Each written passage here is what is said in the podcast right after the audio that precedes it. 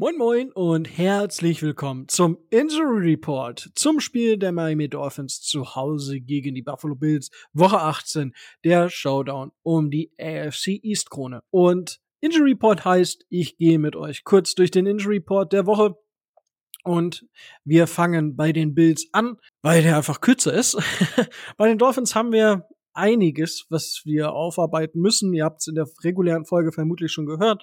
Also, ich fange an bei den Bills. Ähm, Stephon Dix hat am Freitag noch einen Veteran Rest Day bekommen. Das ist eher ungewöhnlich, weil die Rest Days, und das sehen wir gleich bei Von Miller, eher Mittwoch sind und nicht kurz vor dem Spiel.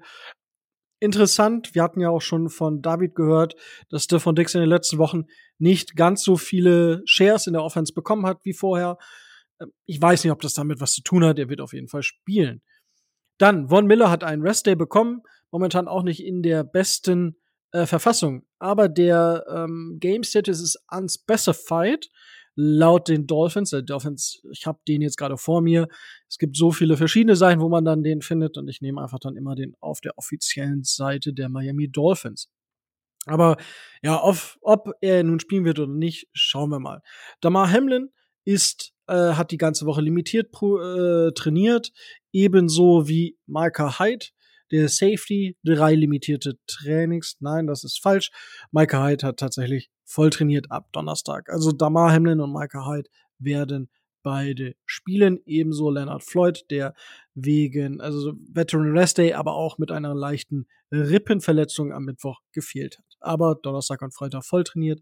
Und Josh Allen, wir hatten es auch in der Folge, hat äh, einen, eine Nackenverspannung oder eine Nackenverletzung, so ein Stinger und dementsprechend muss er gelistet werden. Und der rechte Finger ist, also der Mittelfinger auf der rechten, an der rechten Hand seiner Wurfhand. Also steht nur Right Finger ähm, auf dem Injury Report.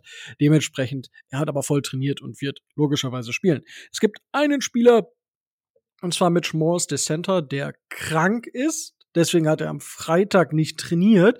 Der hat also am äh, Mittwoch und am Donnerstag voll trainiert, ist dann krank geworden. Ich weiß nicht, wie krank er ist. Ich habe jetzt gerade vorher logischerweise noch mal Twitter durchforstet, habe aber nichts finden können.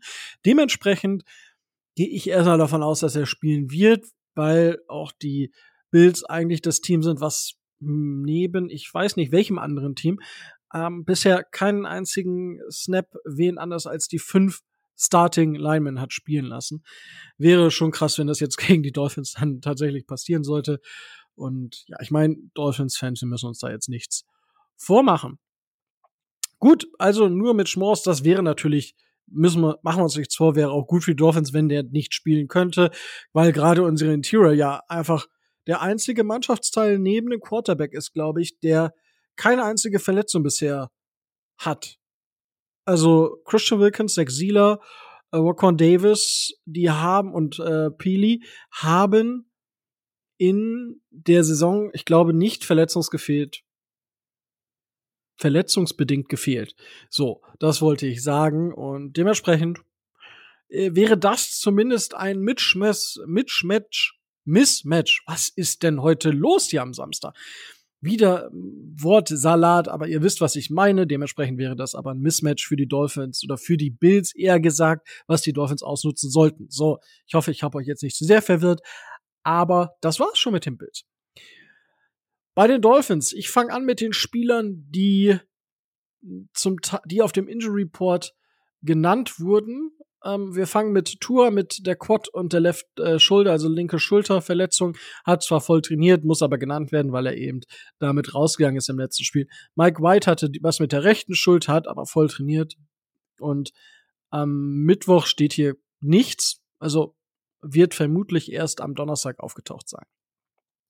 Zack Sieler war krank am Mittwoch, äh, hat aber am Donnerstag und Freitag voll trainiert und also die haben jetzt alle keinen Spielstatus. Das heißt, diese Spieler sind auf jeden Fall verfügbar für das Spiel.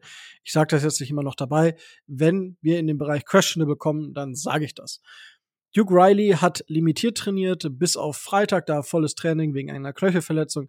Jalen Ramsey hat voll trainiert, trotz der Knieverletzung, die er hat. David Long der auch angeschlagen war gegen Ende des Spiels bei den Ravens, hat zwei Tage limitiert und am Freitag voll trainiert. Austin Jackson hat limitiert trainiert an zwei Tagen, wieder wegen seiner Oblique-Verletzung und voll trainiert am Freitag. Übrigens, jeder und jedem kann ich ans Herz legen, dass es einen Artikel gibt zusammen mit dem Matze und Markus.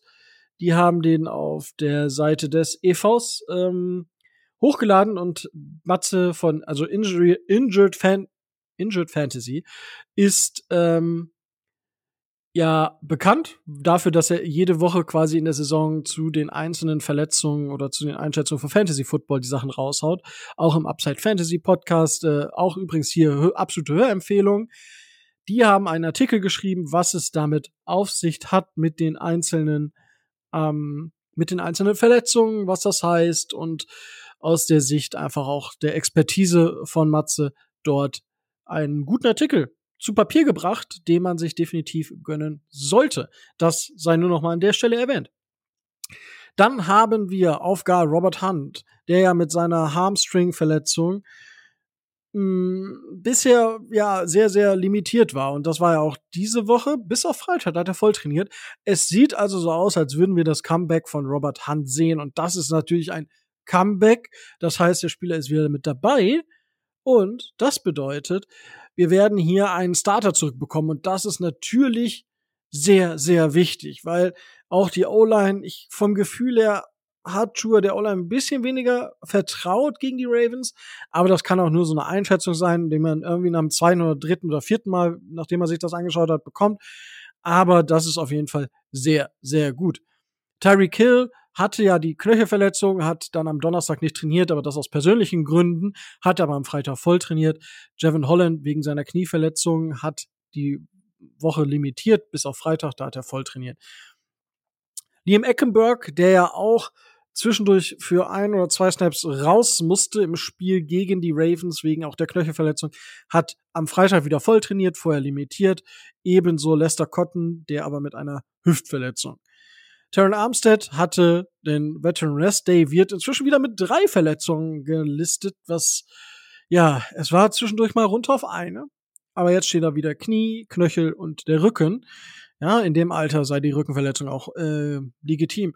Hat am Donnerstag dann limitiert und am Freitag voll trainiert. Devin A-Chan hat seine Zehenverletzung, hat aber auch eine Rippenverletzung, zumindest eine Blessur dort, hat limitiert trainiert, aber am Freitag auch voll. Also ihr seht, am Freitag war das Training doch dann wieder mal ernst zu nehmen, weil sehr, sehr viele voll trainiert haben. Und das ist aus meiner Sicht sehr, sehr, sehr, sehr positiv, ja. Ähm, weil es ist echt ermüdend. Ich meine, ich habe jetzt wahrscheinlich vier Minuten nur über Spieler gesprochen, die trotzdem spielen, aber die irgendwelche Blessuren haben, die gemeldet werden müssen. Ja, weil die Spieler müssen, also die Verletzungen müssen reported werden. Ansonsten ist es eine Täuschung und wir alle wissen, dass das Strafen nach sich ziehen kann. So, also das waren jetzt Spieler, die teilweise angeschlagen waren und limitiert trainiert haben, beziehungsweise deren Verletzungen aus dem letzten Spiel kommen und deswegen mussten sie genannt werden. Kommen wir nun zu den fraglichen Spielern. Raheem Mostert, Knie und Knöchel, hat am Mittwoch und am Donnerstag nicht trainiert, dafür am Freitag limitiert, genauso wie Jalen Waddle. Beide Spieler sind questionable. Also ich hatte damit gerechnet, dass Jalen Waddle doubtful ist, aber doubtful ist dann schon eine sehr, sehr hohe Wahrscheinlichkeit, dass der Spieler nicht spielen wird. Und dadurch, dass beide jetzt questionable sind, sehe ich die Möglichkeit, dass beide einsatzbereit sein werden. Aber ich denke, Jalen Waddle wird definitiv auf dem Snap-Count stehen und er wird auch, denke ich, nicht direkt starten. Die Frage ist, welche Taktik versuchen die Dolphins hier zu fahren, wenn er aktiv ist? Wird er von Anfang an spielen, damit man von Anfang an, sag ich mal, vorweggehen kann und wenn es dann vielleicht nicht mehr nötig ist, nimmt man ihn raus oder man schaut mal, wie es so läuft und wenn es nötig ist, kommt er rein.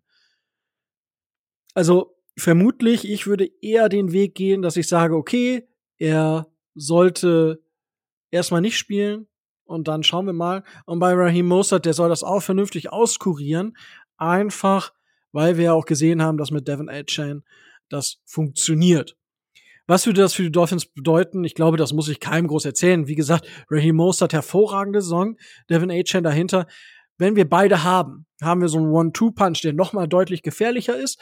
Aber wenn einer der beiden fehlt, dann finde ich persönlich, hat man das im Laufspiel nicht so extrem gemerkt. Ja? Also dadurch, dass wir diese beiden hervorragenden Spieler haben. Wenn beide fehlen, Katastrophe. Ja, Jeff Wilson hat das gut gemacht, aber ist eben nicht einer dieser Backs wie Mostert oder auch wie Achan, die über den Speed kommen. Auch wenn ich sagen muss, dass man bei Achan vielleicht auch noch so ein bisschen gesehen hat, dass er aufgrund der C-Verletzung noch nicht so ganz bei seinem 100% Speed ist. Jalen Waddle, ich glaube, das muss ich auch keinem erzählen, dass das ein super, super Plus wäre, wenn der spielt. Gerade weil ich vom Gefühl her, Tyreek Hill hat immer seine Snaps, wo er dann angeschlagen ist. Und ich momentan auch empfinde, dass dieses, dass die Synergie zwischen Hill und Tour am Anfang der Saison noch ein bisschen besser war. Ja, Teams haben sich natürlich auf gewisse Sachen eingestellt und jetzt fehlten halt diese nächsten Schritte, beziehungsweise diese nächsten Schritte sind noch nicht so sicher. Ja, das ist so vielleicht so ein bisschen wie bei Takesi's Castle, wo die so über diesen See laufen mit diesen Steinen und manchmal machen das ja so langsam, um sicher zu gehen. Und das halt bei den Dolphins Tour drückt da so ein bisschen dran, ah, das funktioniert jetzt nicht, aber vielleicht funktioniert es doch und dann geht's halt manchmal unter. Deswegen momentan fühlt sich das nicht ganz so synergetisch. Ist das ein, ist das ein Wort? Also nicht ganz so harmonisch an wie zu Beginn der Saison. Vielleicht irrt mich das. Da scheint mir die Verbindung zu Jalen Waddle einfach noch ein bisschen tiefer zu sein. Aber das ist nur so ein Gefühl von außen kann man ja sowieso immer ganz, ganz schlecht, ganz, ganz schlecht irgendwie einschätzen. Dazu ist Jerome Baker, den wir ja von der RA aktiviert haben, hat limitiert trainiert die ganze Woche. Es scheint, als würde er sein Debüt machen oder sein Comeback geben. Das wäre natürlich sehr, sehr positiv und würde Duke Riley wieder so ein bisschen ins zweite Glied rücken lassen. Beziehungsweise könnte man dann vielleicht auch eine Rotation spielen, weil Duke Riley Long und Baker stehen alle auf dem Injury Report. Das ist nicht das, was du sehen willst. Ich meine, so einen langen Injury Report willst du sowieso nicht sehen. Aber das sei nur dort mal als Einschätzung. Ich kann mir schon vorstellen, dass es dann eine größere Rotation gibt, weil die Rotation, wenn Baker und Long gespielt haben, war nicht gegeben. Deswegen habe ich noch mal viel, viel größeren Respekt davor, was Duke Riley geschafft hat in der Zeit, wo er jetzt Baker ersetzt hat. Zwei Spieler, die nicht dabei sind, das ist jetzt kein Wunder, Bradley Chubb und Xavier Howard, stehen aber trotzdem, müssen noch genannt werden auf dem Injury Report, weil beide nicht auf der RR sind. Für Xavier Howard, da habe ich überhaupt keine Skala Week to Week. Ich denke, wenn, kommt er vielleicht in der zweiten oder dritten Runde der Playoffs zurück, wenn überhaupt. Ja, also das ist definitiv eine große Geschichte. Zum Super Bowl wäre er vermutlich wieder fit. Aber bis dahin muss man erstmal kommen und Bradley Chubb, da haben wir auch in der ähm, Folge genug drüber geredet, ist raus. Und jetzt heißt es natürlich, also die beiden zu ersetzen, Eli Apple wurde gepraised, ja. Ich, ich finde es ein bisschen schade, dass Cam Smith noch nicht so weit ist. Ich hatte das Gefühl, dass er deutlich weiter ist, aber offensichtlich ist er das einfach nicht. Deswegen wird Eli Apple natürlich spielen für Xavier Howard. Und da muss man sehen, wie die Bills damit umgehen. Ob Stefan Dix wirklich für die Fokus bekommt oder nicht. Ja, weil er von dem, von der Offense her der Bild weniger Fokus bekommen hat, bekommt er vielleicht in diesem Spiel wieder mehr und ist dann der Playmaker, weil eben dieser, diese zweite Cornerback-Lösung nicht da ist und Jalen Ramsey immer nur eine Seite covert. Wie macht sich das? Und für Bradley Chubb ist natürlich, der hat auch Contain halten können. Der hat gegen diese Quarterbacks, die mobil sind, auch mal was machen können, auch wenn das ein oder andere Tackle nicht gesessen hat. Aber das wird uns vermutlich wehtun, weil Ingram hat nicht diesen Speed. Na? Und dementsprechend ähm, ist das ein Thema und das kann AVG zum Teil auffangen, aber AVG war Starter jetzt schon, weil eben Jalen Phillips raus ist und das ist echt, echt tough für einen, ähm, für einen Pass Rush, der sowieso eigentlich nur mit vier Leuten kommt, mit wenig Blitzunterstützung. Und da bin ich wirklich gespannt, was Vic Fangio jetzt machen wird, weil er ja, quasi aus seiner Sicht auch ein bisschen was gut zu machen hat nach dem Spiel gegen die Ravens. Das hätte er auch am liebsten anders gecallt. Aber das ist nun mal, wie es ist. Ähm, wir haben in der regulären Folge genug drüber gesprochen. Allgemein möchte ich nochmal sagen, wir haben viele angeschlagene Spieler. Das heißt, Spieler sind nicht bei 100 Prozent.